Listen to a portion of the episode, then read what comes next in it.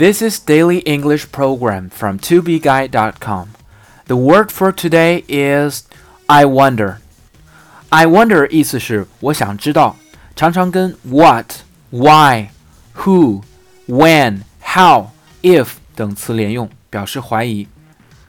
I wonder who he is, where he came from, and why he came. 我想知道他是谁，从哪儿来，来干什么。I wonder who he is, where he came from, and why he came.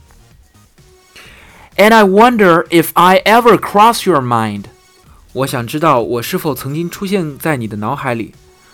And I wonder if I ever cross your mind. I wonder how, I wonder why, I wonder where they are. The days we had, the songs we sang together. For more learning materials, please visit our website 2bguide.com。